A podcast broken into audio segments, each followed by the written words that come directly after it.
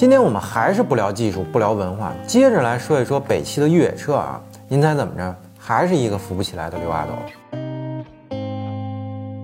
Hello，大家好，我是看着不正经但说事儿很正经的熊仔。北汽越野车也是号称自己是越野世家啊。从根儿上看呢，北汽这么称呼自己呢，确实没什么毛病啊。北京汽车呢是建国以来继长春一汽之后，我国兴建的第二家大型汽车生产企业。而它在一九六九年制造的 B 勾二幺二呢，也确实编入了我军的装备序列。所以说，在那个年代来看啊，北汽于情于理都算是一家了不起的车企啊。而在八四年呢，开始与克莱斯勒合资之后，北汽呢其实依旧还是很牛的啊。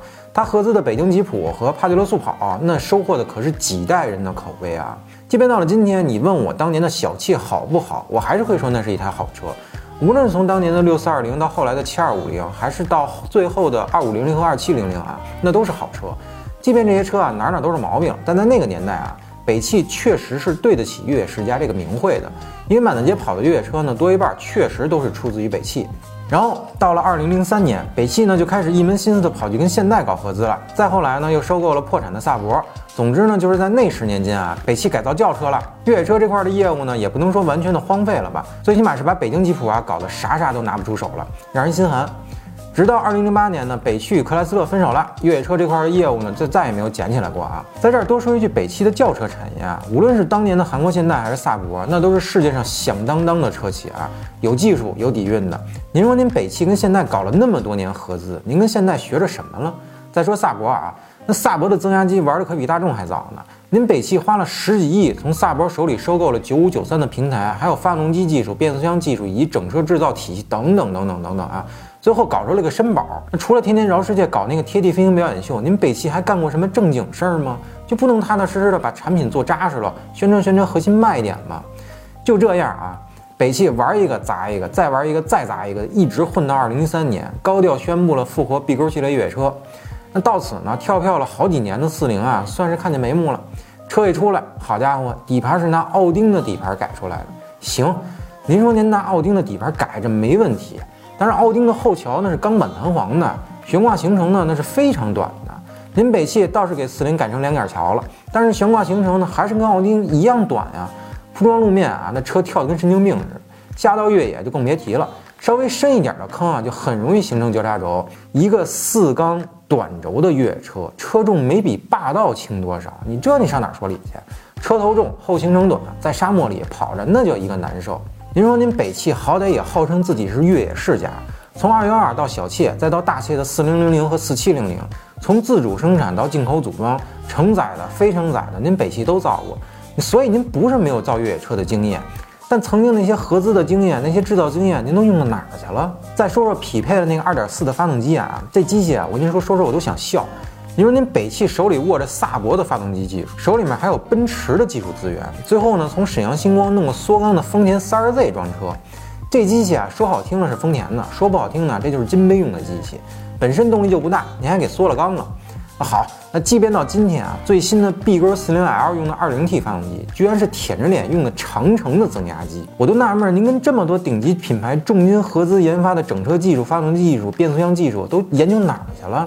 天天吹牛自己世界一流，技术积淀深厚，还他妈越野世家，到最后哪个是您自主的呀？还有北汽的柴油机啊，自打 B 勾40上市之初呢，广大网友就嚷嚷着要柴油版，时隔五年之后呢，柴油版倒是来了。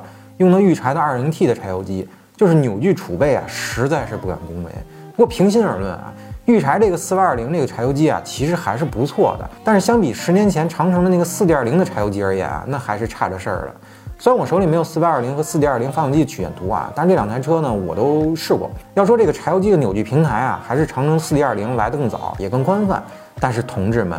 这两台柴油机可相差了将近十年啊！你这点说起来啊，又是很让人无奈啊。北汽呢确实没有造柴油机的经验，但是北汽旗下呢可是有康明斯发动机技术厂的，人家可是造柴油机的祖宗。那 B 勾八零后来倒是用了康明斯 2.8T 的柴油机了，但是装车的机器呢完全没有为乘用做任何的优化，开起来呢依旧是商用车发动机的感受。当然了，如果您不知道什么是优秀的柴油机啊，可以去试驾一下五十铃 MILX 那 RZ4E 1.9T 的那个柴油机。那绝对是乘用化的柴油机，会颠覆您对柴油机以往根深蒂固的印象。那么，为什么熊仔我对北汽越野车这么的咬牙切齿呢？其实二零一三年的时候啊，我曾给 B 勾四零做过内测，我那个时候呢，应该是最早拿到 B 勾四零试装车的媒体了。那结果呢，确实太让人失望了啊！尤其是四零出现的时机啊，在当年那个价位，除了小吉，越野车真是青黄不接。驭胜其实还可以，但陆风就真算了吧啊！十五六万左右的价格啊，很多人其实是没有勇气买小吉的。虽然小吉呢玩越野是把好手，后期改装潜力呢也很大，但是呢这车啊实在是太不实用了。四零呢虽然也是短轴三门，但论实用性啊，其实比小吉还是强不少的。